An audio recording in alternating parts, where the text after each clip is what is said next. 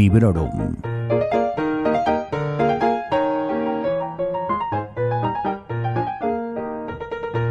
Hola a todos y a todas.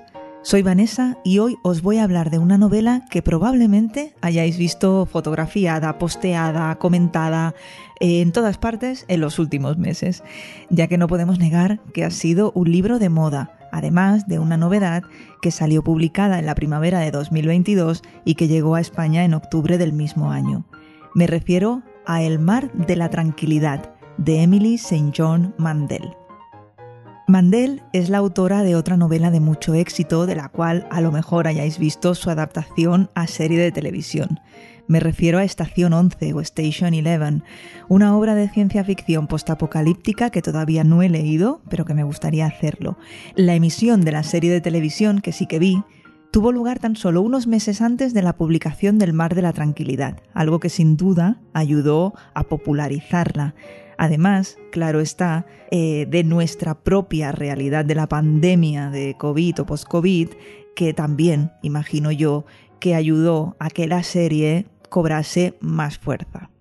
Otra de sus novelas, The Glass Hotel, de 2020, formó parte de la lista de las novelas favoritas de Barack Obama, que ya sabemos que es una lista que muchos y muchas aficionados a la lectura esperan con interés.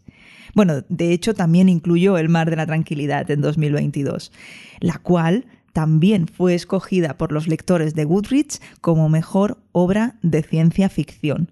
Y por destacar otro premio más, Estación 11 ganó el premio Arthur C. Clarke en 2015. Vamos, que como hubiese dicho mi abuelo, esta no es una cualquiera. ¿Incluiré yo también El mar de la tranquilidad en mi lista de mejores libros leídos en 2023 como hizo el señor Obama? Pues hoy por hoy yo os diría que sí. y una cosa importante que me estaba guardando al respecto de esta novela.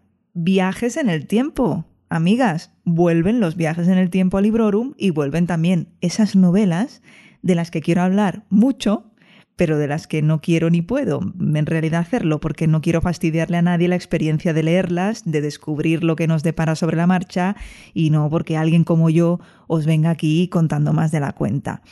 Pero bueno, esto es un podcast sin spoilers y yo voy a poner todo lo que pueda de mi parte. Y de momento sí que os puedo decir lo siguiente. El Mar de la Tranquilidad se publicó en español a través de la editorial El Ático de los Libros el 13 de octubre de 2022 y fue traducido por Aitana Vega Casiano. Tiene 240 páginas y yo la he leído en formato digital.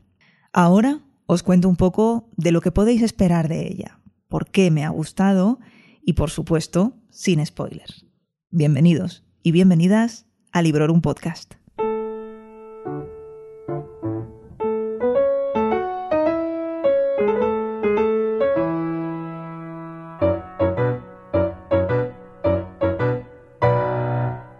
Esta historia, un grupo de personajes de diferentes épocas tienen una experiencia en común, una experiencia que les conecta y que es un elemento recurrente en la novela. A estos personajes se les ubica en una horquilla de tiempo que va desde principios del siglo XX a varios siglos en el futuro. Tenemos a Edwin, un joven inglés de buena familia que se exilia a Canadá en 1912 porque tiene desavenencias con su padre. Después está Mirella, que busca respuestas en el Nueva York de 2020. Olive, una escritora que a principios de los 2200 se encuentra de gira de promoción por la Tierra, aunque ella reside con su familia en la Luna. Y este es quizá el personaje más interesante para mí y probablemente un trasunto de la autora. Y por último, tenemos a mi segundo personaje favorito que vive en el siglo XXV. En cuanto a las ubicaciones, pues nos movemos entre lugares tan diferentes como Vancouver, una estación de aeronaves en Oklahoma o alguna de las colonias humanas en la Luna. De hecho, ya habréis atado cabos, ya os habréis dado cuenta de que el título del libro hace referencia a ese lugar donde el 20 de julio de 1969 descendió el módulo de la nave Apolo 11. En un plazo de tiempo tan amplio como es este, que va desde los años previos a la Primera Guerra Mundial hasta un futuro en el que la humanidad se ha establecido fuera del planeta, es lógico que se toquen muchos temas, y ya os he mencionado al inicio del programa la palabra pandemia. No solo se menciona la nuestra, la de 2020, sino otras que han tenido lugar antes, como aquella de la gripe de 1918, y también otras que tienen lugar después, o que tendrán lugar después, espero que no, pero vaya, en el libro salen. Es inevitable sentir una conexión emocional cuando estos temas entran en juego, porque naturalmente los tenemos súper recientes. Hay una escena del libro en la que un personaje vuelve de un sitio donde está empezando el estallido de una pandemia. Y además es algo, es una pandemia tipo SARS también. Llega a su casa, ya se ha ocupado de comprar víveres y suministros para confinarse, y os leo, dice, Usó la toalla para recoger la ropa interior del suelo y lo echó todo en el triturador de basura. Luego desinfectó el dispositivo, el suelo donde había estado el dispositivo, y volvió a desinfectarse las manos. Así será nuestra vida ahora. Bueno, creo que poco se puede añadir a esto. No en vano se sabe que Mandel escribió esta novela durante la pandemia del COVID-19 mientras estaba confinada en casa con su hijo. Hay mucho de autoficción en esta historia y este personaje de la escritora que os decía, a pesar de vivir en una colonia lunar muchos años por delante de nosotras, tiene que seguir contestando a preguntas ridículas sobre si su marido está cuidando de su hija mientras ella no está en casa y este tipo de cosas.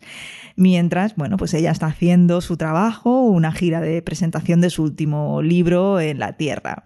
Y da igual que viva en el siglo XXIII.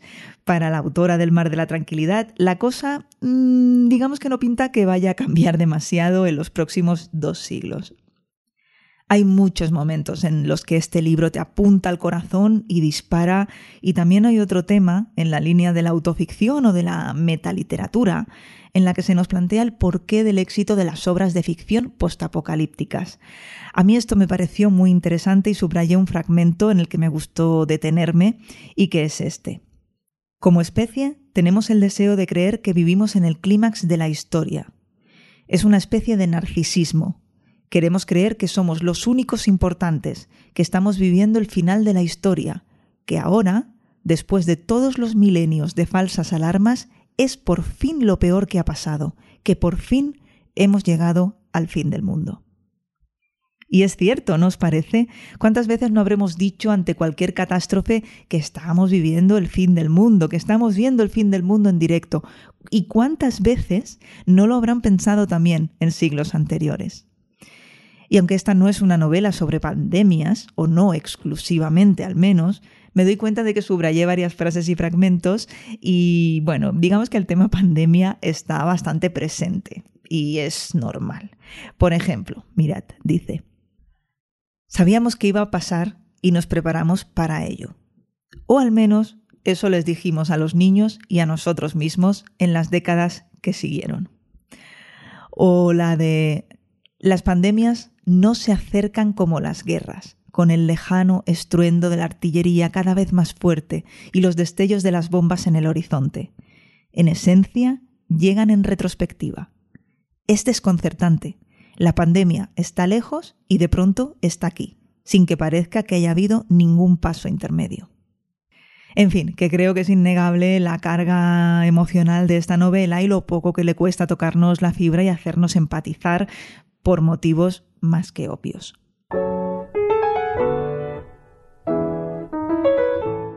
El mar de la tranquilidad es una lectura calmada. Es una historia que se cocina a fuego lento. Y me parece que es la típica historia que crece en tu interior con el paso del tiempo y que es uno de esos libros difíciles de olvidar. No sé, ya os contaré a final de año si esto es así, o dentro de unos meses o cuando sea, pero es la sensación que tengo ahora. Y estoy segura también de que es uno de esos libros de los que cada una destacaréis un tema u otro, porque en tan solo 240 páginas concentra muchísimo material sobre el que pensar y discutir. Este es uno de los aspectos que más llaman la atención. 240 páginas. Menuda capacidad de síntesis. Y no diré que es un libro insatisfactorio. Pero sí que voy a decir que no me hubiese importado que tuviese el doble de páginas de las que tiene o quizá más. A pesar de que toca temas tristes, a pesar de que nos pone cara a cara con temas muy profundos, no es una lectura desagradable. Si hubo incluso un momento en el que me reí. No sé si fue solo uno, pero de este me acuerdo. Eh, hay un diálogo al respecto de un gato de 1985 que, por lo que sea, vive en otra época si habéis leído el libro os acordaréis, pero a mí es que me hizo especial gracia, no sé por qué. Y al respecto de esto, de ser una lectura agradable y calmada, sí que os podría parecer a lo mejor que el primer tercio es un poquito lento. Se nos están presentando muchos personajes, lugares diferentes, experiencias variopintas, y hasta que no ves que hay un nexo entre ellos, pues sí que a lo mejor puedes sentir un poco de impaciencia. Sin embargo, eso sí, llega un punto que no tarda mucho en llegar, en el que la cosa cambia y ya no puedes soltarlo. Es que te enganchas sobremanera. Y además, y no menos importante, es una novela que está bellamente escrita. Tiene un estilo muy elegante y en momentos diríamos que hasta poético de bonito que es. He oído y leído a varias personas comentar que se leyeron este libro en un solo día y esto ya os puede llevar a suponer que no es una lectura exigente, ¿no? Además, bueno, pues que es una lectura muy adictiva. Pero lo dicho, a lo mejor el primer tercio sí que os demanda un pelín de paciencia, no porque sea una mala historia en absoluto, sino porque de primeras a lo mejor no sabes a dónde te quiere llevar. Eso sí tenéis suerte. Y te pones a leerlo sin saber más de la cuenta, que es lo que yo pretendo. Y bueno, antes de hacerme daño intentando decir sin decir, os quiero avisar de que, contrariamente a lo que pueda parecer, ¿no? Que ya he dicho que entran en juego los viajes en el tiempo y tal, esta no es una novela que cause demasiada confusión ni que requiera un especial esfuerzo de concentración o de comprensión. Es en realidad una narración, pues eso, muy amable, en la que parece incluso que la autora te lleva de la manita para que no te pierdas nada y al final encajes todas las piezas con relativa facilidad. ¿Responde a todas las preguntas? Pues por supuesto que no. Es una obra de ciencia ficción y como buena obra de ciencia ficción que es, te empuja a que tú te hagas todavía más preguntas de las que te plantea. Y este es otro gran punto positivo para esta novela de Emily St. John Mandel. Le puse cuatro estrellas sobre cinco y mientras preparaba las notas para este episodio del podcast pensé, mm, te has quedado corta. Así que bueno, vamos a contar que tiene cuatro y media, venga. Por supuesto que ahora quiero leer más cosas de esta autora, eso, eso está clarinete. Eh, sus tres obras más populares son El Hotel de Cristal, Estación 11 y este, El Mar de la Tranquilidad.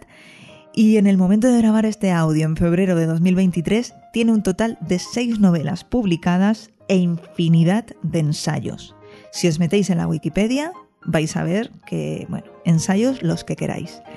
Y por cierto, tenéis El Mar de la Tranquilidad editado en catalán, gracias a la editorial Cronos, en caso de que os interese. Y os recuerdo algo que ya os dije en episodios anteriores. Una de las personas que me animó más a leer esta novela, gracias al episodio que le dedicó en su podcast El hiperepílogo, fue Jaime. Así que gracias porque la he disfrutado mucho. Os dejaré el link al podcast del hiperepílogo en las show notes de este episodio y como siempre os digo, si os pasáis por sons.red podréis encontrar mucha más información sobre Librorum y sobre otros podcasts de la red. Veníos a Telegram si os apetece. Os recuerdo que es t.me barra podcast Librorum. Y si no, pues estoy en Twitter y en Instagram como Librorum Podcast. Nos hablamos por allí. Gracias por escucharme y felices lecturas. Acabas de escuchar Librorum, un podcast alojado en Sons, red de podcasts. Encuentra mucha más información de este episodio en nuestra página web sons.red barra librorum y descubre muchos más podcasts en sons.red.